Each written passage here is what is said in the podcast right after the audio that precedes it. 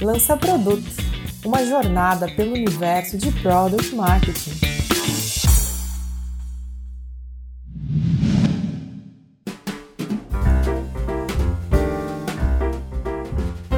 Olá, pessoal, sejam todos e todas muito bem-vindos ao Lança Produto, seu podcast brasileiro sobre product marketing. Aqui quem fala é o Lucas e nesse episódio eu vou conversar com uma convidada muito especial sobre como criar e conduzir um processo de inteligência competitiva dentro de uma empresa. A gente vai explorar que ferramentas utilizar para monitorar os seus concorrentes, como se posicionar frente aos stakeholders internos, como transformar a inteligência em estratégias acionáveis e muito mais. Hoje comigo está a Chiara da Costa, especialista em inteligência de mercado e com mais de 10 anos de carreira, e passagem por empresas como Senior, Neogrid, WK Sistemas e Henry Schein Dental Kramer. Oi, Chiara, tudo bem? Tudo bem, obrigada pelo convite. Muito obrigado pela presença aqui no Lança Produtos. Tenho certeza que o nosso papo hoje vai ser muito bom. E antes da gente começar, Kiari, para dar um pouco de contexto para os nossos ouvintes, conta um pouco do teu background, o que, que tu está fazendo hoje, como que tu chegou até a Henry Schein. Bom, tu fez uma boa apresentação. Eu estou há mais de 10 anos no mercado de inteligência competitiva ou inteligência de mercado. Eu trabalhei com empresas de vários segmentos, né? Mas principalmente na área de TI, na área de software. Hoje eu estou no varejo, né? Varejo na área de saúde, que é Henry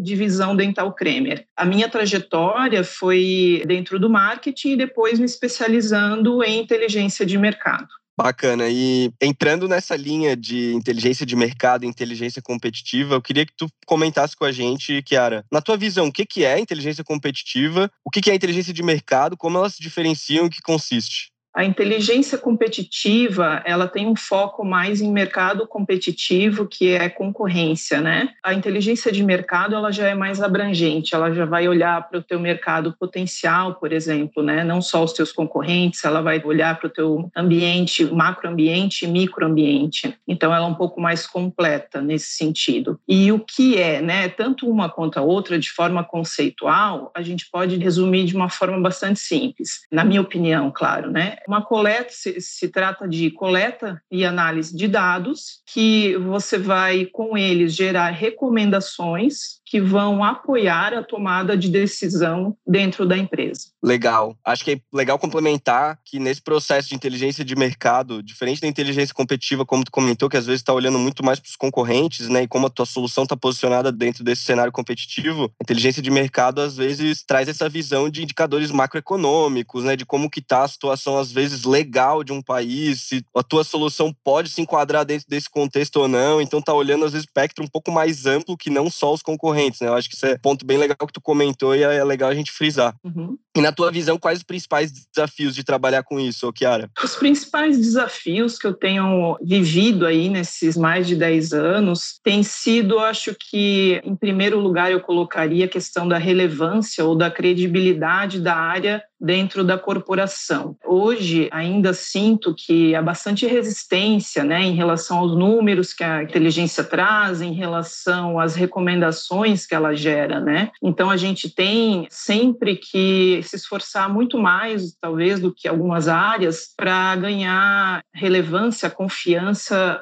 da empresa eh, em relação ao nosso trabalho. Outro desafio grande é também a questão da massa de dados. Né? Hoje em dia, a gente tem uma massa de dados muito grande, cada vez maior, para trabalhar, principalmente quando a gente trabalha com inteligência de mercado, né, como a gente frisou antes. E mesmo empresas eh, de menor porte, né, a gente quando for olhar para dados externos, a gente tem uma, uma massa grande de dados para trabalhar. Isso impacta na questão de sistemas né, e ferramentas. Então, a parte de TI precisa ser robusta para a gente poder trabalhar. E o terceiro ponto que eu acho importante comentar como desafio é a mensuração dos resultados da área. Né? Muitas vezes a gente apoia de forma indireta Uh, e fica difícil fazer uma mensuração direta de resultados em conversão de vendas, por exemplo. E muitas vezes também, às vezes, falta de força de trabalho na área, a gente acaba também não conseguindo parar para fazer a mensuração desses resultados.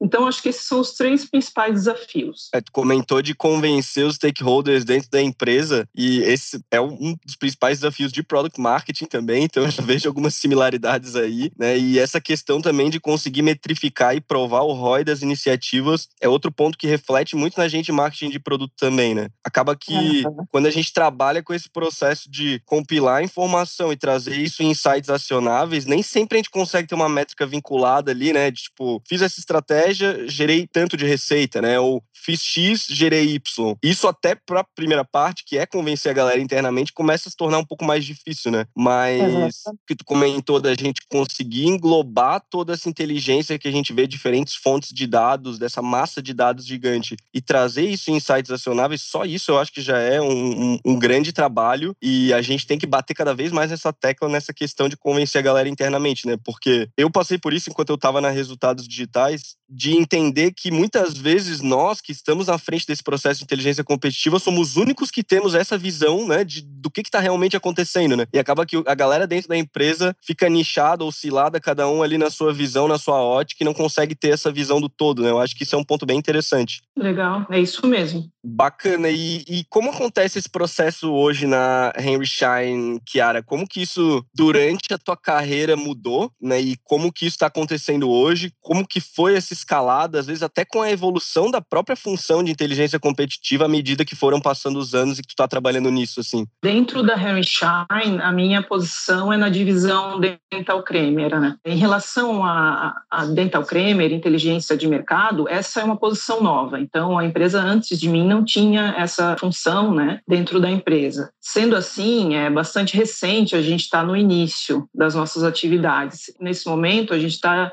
estruturando os dados, né, criando indicadores, identificando e priorizando os indicadores e está bastante é, focado também em ajustes de sistemas, né, a parte de TI, para que a gente consiga gerar esses dados, extrair esses dados, enfim, tocar naquele ponto ali que a gente falou anteriormente, que é a manipulação dessa massa de dados, né, e como a gente faz isso da melhor forma possível. Então, a gente está nessa fase mais inicial mesmo. Legal. E durante os teus anos em inteligência de mercado, assim, tu viu muita coisa mudar? Ou, ou, tem sido mais ou menos a mesma coisa desde quando começou? Ah, não, eu vi bastante coisa mudar. A, a, mudança que eu percebo desde que eu comecei nessa área até hoje é principalmente o foco em vendas hoje, né? Eu vejo que a inteligência competitiva ou de mercado ela tem um foco muito mais agressivo em conversão de vendas do que antigamente. A própria questão de reforço também de que a inteligência não é simplesmente extrair dados e gerar relatórios e simplesmente entregar aquilo bruto, também é uma coisa que mudou bastante, cada vez se exige mais que a gente gere de fato inteligência, né, recomendações úteis para a empresa e uma cobrança muito grande né, em relação à assertividade das informações, né? Eu vejo que isso ao longo dos anos é que foi foi evoluindo e foi mudando bastante. Bacana, e nesse ponto, Kiara, eu queria te fazer uma pergunta que, quando eu comecei esse processo de inteligência competitiva, era o que mais ficava na minha cabeça, o que eu mais tinha dificuldade, assim, que é como garantir que a inteligência chegue aonde ela precisa, né? Como que a gente pega essa massa de dados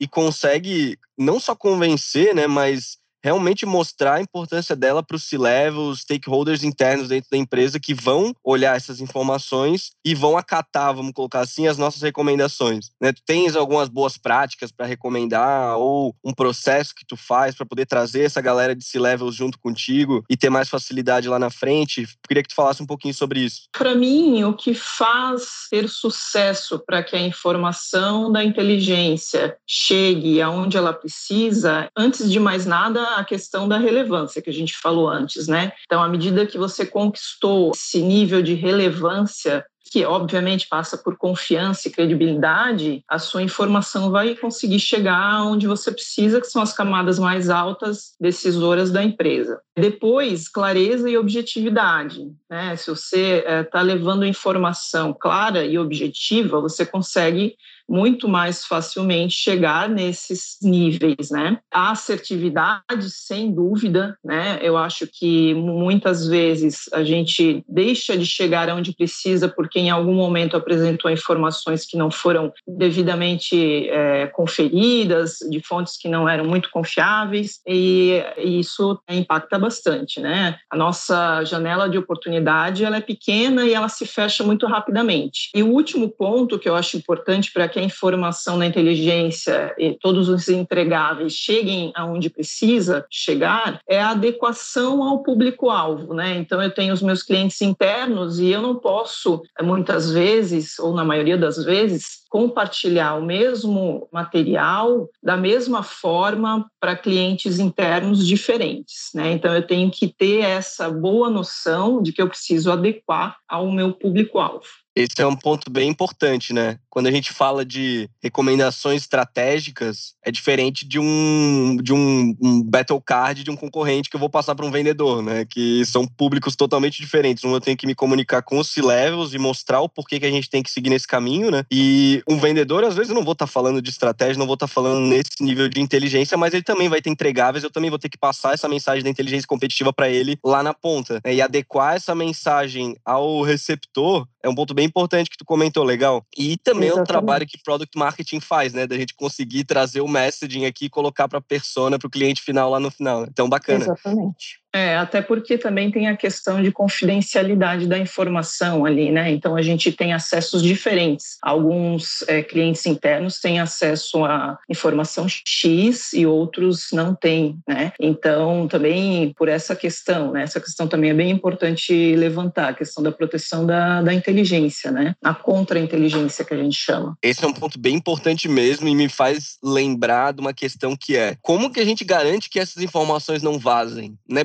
Porque a gente está lidando com informações muito críticas, né, de direcionamento às vezes estratégico de coisas de anos para a empresa. Né? E, e, como que a gente garante que isso não saia? Às vezes até mesmo os próprios battle cards de vendas que se cair na mão Exatamente. de um vendedor concorrente pode atrapalhar a gente nas negociações, né? Tu tem alguma boa prática para lidar com esse com esse problema? Tem, eu tenho uma que eu desenvolvi quando eu estava na Sênior, inclusive. A gente desenvolveu selos de confidencialidade. Eram, se eu não me engano, cinco selos, onde a gente orientava com aquele selo o que a pessoa que estava recebendo aquele material poderia fazer com aquele selo. Então, por exemplo, ela ia desde um selinho verde que você pode compartilhar livremente, né, pela empresa ou com terceiros, até um selo vermelho que você só pode ler e deletar né? Então ali tinha outros níveis, né? Alguns era compartilhar apenas com liderados. Então é, muitas vezes eu acho que é extremamente difícil fazer a proteção da, da, da informação, sem dúvida, em qualquer organização. Mas eu acho que ah, talvez às vezes falta orientação para quem recebe de o que ela pode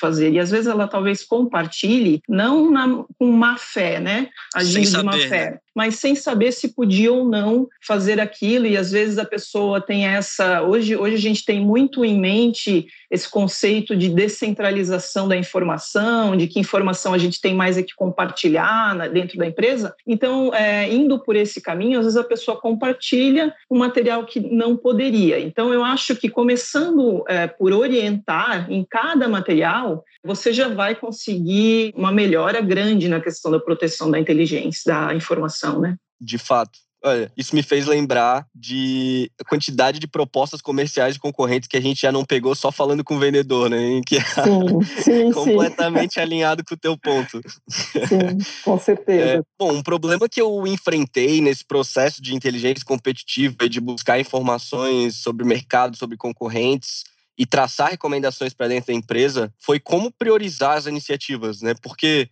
dentro desse cenário com um monte de informação, muita complexidade, às vezes tem várias coisas que a gente pode fazer dentro da empresa para combater os concorrentes ou para nos posicionar dentro desse mercado de uma forma mais estratégica, mas como escolher o que fazer primeiro? A priorização, na minha experiência, eu sempre fiz da seguinte forma: assim que eu entro, uma das primeiras coisas que eu faço é conversar com as pessoas com quem eu vou interagir mais, né? Com que eu mapeei ali junto com o meu gestor, com a diretoria e que a princípio vamos interagir mais. essa conversa que eu chamo de uma pesquisa com os meus clientes internos. Então, eu converso com eles sobre as necessidades deles hoje, né, em termos de informação, necessidades de inteligência. E a partir daí, do que eles necessitam, é que eu vou priorizar. Então, eu gosto sempre de lembrar que a gente não cria esses materiais, não desenvolve essas recomendações ou essas estratégias para nós analistas, é sempre para os nossos clientes internos. Então, se alguém tem que priorizar, é a empresa, né? É, é, é são os nossos clientes internos e não uh, uma visão nossa, né?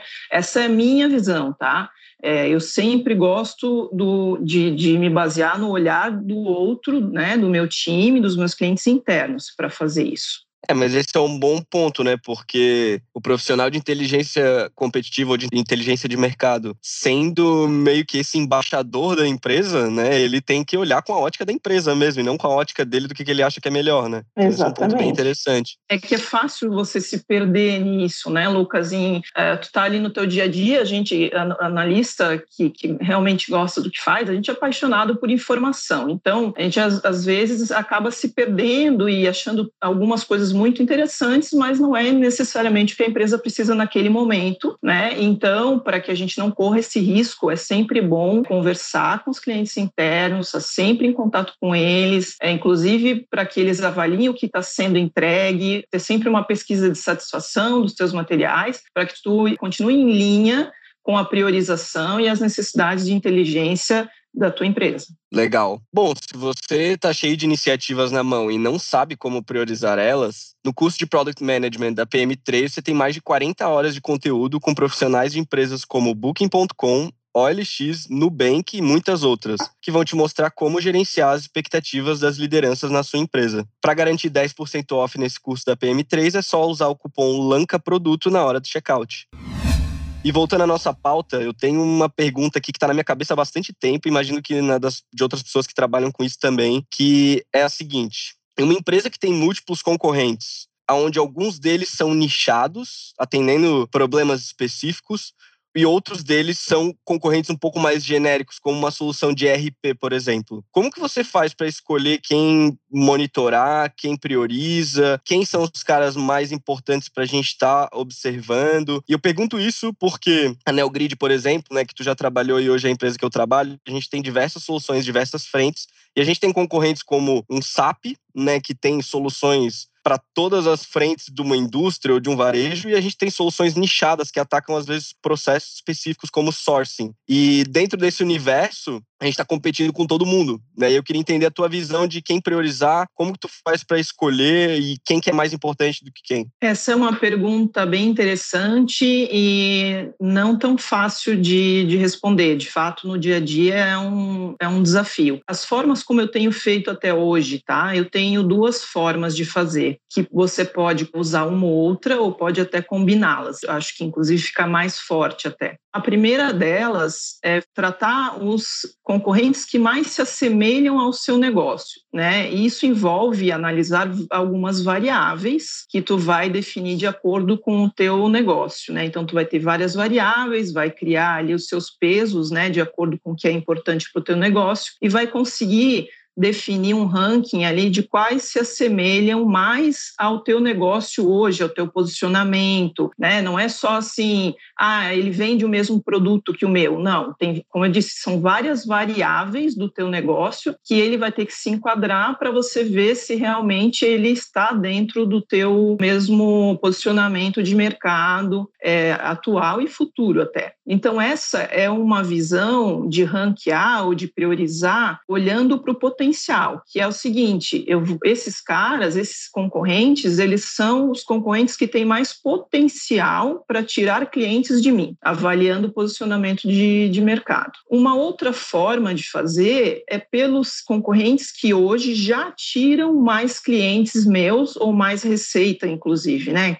Tiram clientes, tiram receita. Então, isso é um retrato do hoje. Isso é um impacto atual. Isso eu posso pegar nos meus números, né? Pelos meus clientes perdidos ali, motivo concorrente, pego os meus concorrentes e vejo aqueles que realmente causaram mais impacto em termos de perda de clientes e de receita. Tá? Eu acho que essas são duas formas que vão te trazer um, uma visão bastante assertiva e vão conseguir gerar ações em relação a concorrentes, como, por exemplo, criação de fichas de combate mais assertivas. Né? Você não vai gastar tempo criando fichas de concorrentes que não causam tanto impacto ao teu negócio. Interessante, Kiara, que sem saber eu já usei uma dessas tuas táticas que em um, um dos meus processos de inteligência competitiva, né, e de explorar esse tópico dentro da RD Station, a gente fez exatamente o que tu comentou, de olhar para vendas e entender quem que estava impactando o processo de vendas, né, quais concorrentes que estavam aparecendo ali, olhar para o time de Customer Success e ver quem são os concorrentes que estão aparecendo ali também nos pedidos de cancelamento e para quem que a gente está perdendo clientes. E aí, no final, olhar para o mercado só para a gente entender se tem algum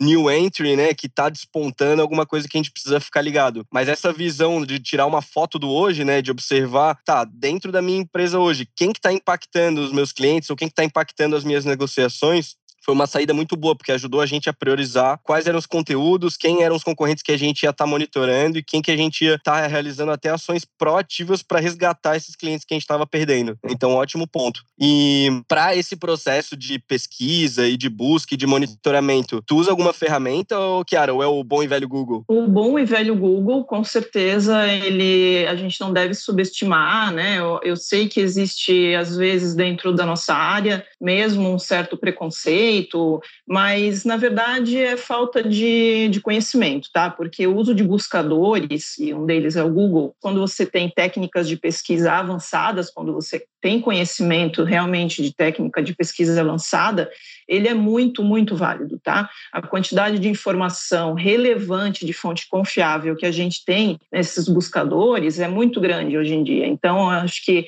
esse preconceito, essa visão assim negativa, acho que isso tem que ficar no passado. Outra forma de ferramenta, uma ferramenta bastante tradicional, mas muito muito válida ainda, o bom e velho networking, tá? É uma eu para concorrente isso é muito importante, você ter uma boa rede de networking, conversar com outros analistas ou especialistas de inteligência, conhecer pessoas profissionais de outras empresas do teu mesmo mercado e, e compartilhar informação dentro da do que a ética permite, né? Terceira terceira ferramenta também redes sociais, sem dúvida, cada vez nos últimos anos passei a usar mais, porque ela tem no começo ela tem essa questão muito de fonte confiável, né? Às vezes é muito difícil você identificar uma fonte confiável dentro de informações de redes sociais sobre os seus concorrentes, mas se você tiver a paciência, né, e a boa e, e souber souber o que está procurando, tu vai conseguir boas informações. E por último, pesquisa de mercado ou a pesquisa com os teus próprios clientes, né?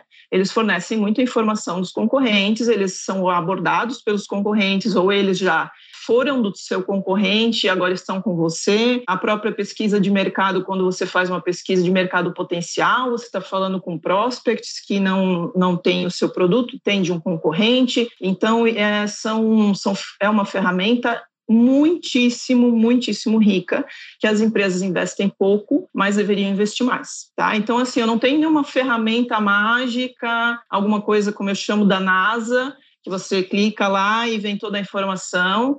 É, o que eu faço, o que eu faço no dia a dia, acredito que os meus colegas vão concordar, é usar essas ferramentas que eu citei, na grande maioria dos casos, tá? Entendi. Bom, eu já usei todas elas também, concordo em gênero, número e grau no que tu falou, e tenho até uma sugestão para passar para a galera que está escutando. Quando tu comentou de busca avançada no Google, eu lembrei. Coloca o nome do seu concorrente e faz a busca por arquivos em PDF no Google com certeza tu vai encontrar bastante informação útil ali. Não sei se tu já fez essa, Kiara, mas olha, Sim. eu sempre faço. Sim, por é, PDF ou arquivo de Excel, algumas tabelas de preço. Exatamente. Às vezes aparecem por descuido, né? E é, isso é bom é, até para que a gente, como a gente falava da proteção da informação, né? Às vezes, quando a gente encontra do concorrente, bate aquela felicidade momentânea, dá aquele medinho, será que eu poderia estar acessando essa informação? E no terceiro momento a gente pensa, será que a da minha empresa também não está? Exatamente. Né? Então, é isso mesmo. É. Bom, Animal, Kiara, brigadão por esse papo. A gente está chegando no final do nosso episódio. Tu tens alguma dica para passar para os nossos ouvintes? Algum conteúdo, algum material para eles darem uma olhada e aprofundarem aí no, nos estudos sobre inteligência competitiva? Eu tenho, tenho algumas dicas sim, tá? Sempre manter um bom networking, tá? Já me ajudou muito conversar com outros profissionais da área e também de outras empresas que não são da área, mas que você precisa daquelas informações do, do, teu, do teu mercado. Chequem sempre as informações, as fontes, com muita atenção. Isso, isso se liga àquele primeiro ponto que a gente conversou sobre relevância e credibilidade, tá? Cada vez que forem para uma reunião, uma apresentação, se preparem muito bem, porque vocês podem, em uma reunião só, perder toda a credibilidade do trabalho de um ano, tá? Ah, Mantenham-se sempre muito atualizados em relação a ferramentas, técnicas, metodologias, conceitos da área e nunca se esqueçam de duas coisas que eu acho bem importantes. A inteligência vai muito além de apenas gerar dados, tá? Extrair dados, não é isso, gente, é recomendar ações para tomada de decisão. E o segundo ponto, para nunca esquecer, é que os materiais que vocês produzem, as entregas que vocês fazem, não são para vocês, são para os seus clientes internos. Então, pensem nisso, a eles que vocês precisam agradar, é a eles que vocês precisam atender. Fantásticas dicas, Kiara. Brigadão. Eu tenho dois links para mandar para os nossos ouvintes, que depois a gente vai colocar lá no link. O primeiro é a biblioteca da Compite. A Compite é uma empresa que tem um software para monitoramento de concorrência e eles recorrentemente estão publicando conteúdos muito bons sobre inteligência competitiva, desde o que é, a como fazer, ferramentas para usar. Então, basicamente, tudo que a gente conversou aqui nesse episódio, eles têm lá também. É em inglês, mas vale muito a pena explorar os conteúdos da Compite que está lá no site deles. E o segundo é o Euler, ainda na linha daquelas ferramentas né, de monitoramento, o Oller é uma ferramenta onde você coloca os três ou quatro principais concorrentes e ele te manda alertas de é, notícias ou publicações, vídeos, tudo de novo que sai com o nome desse concorrente pela internet. Ele coloca lá, então facilita muito na hora de monitorar ali é, lançamento de produto ou empresas que têm capital aberto, quais são né, os resultados dessas empresas e assim por diante. Então são dois links bem bons. Bom, Kiara, muito obrigado por compartilhar esse conhecimento conosco. Para mim foi uma conversa fantástica, muito produtiva e valeu aí por trazer esses insights tão valiosos para os nossos ouvintes. Eu tenho certeza que a galera vai gostar muito. Quer deixar uma mensagem para a galera aí, Kiara? Quero, com certeza. Quero primeiro agradecer a oportunidade né, de conversar com vocês, agradecer esse convite e espero que tenha contribuído bastante com os ouvintes né, nas suas atividades. E gostei muito desses links aí que você mencionou. Não conheço essas ferramentas, com certeza vou acessar. Muito obrigada, gente. Boa, pode deixar que eu te mando depois, Kiara. Valeu, gostamos muito do papo e lembrando que para acompanhar os próximos episódios de Lança Produto é só favoritar o podcast na sua plataforma favorita. Agora a gente também tem conteúdo dos episódios em texto no Medium e para acessar é só ir lá em lançaproduto.medium.com. Se você tiver alguma pergunta, algum comentário, sugestão de pauta, pode ficar à vontade para entrar em contato com a gente pelo próprio perfil do Lança Produto no LinkedIn, manda uma mensagem para a gente lá ou através do e-mail lancaproduto.gmail.com. Muito obrigado, um abraço e até a próxima, pessoal.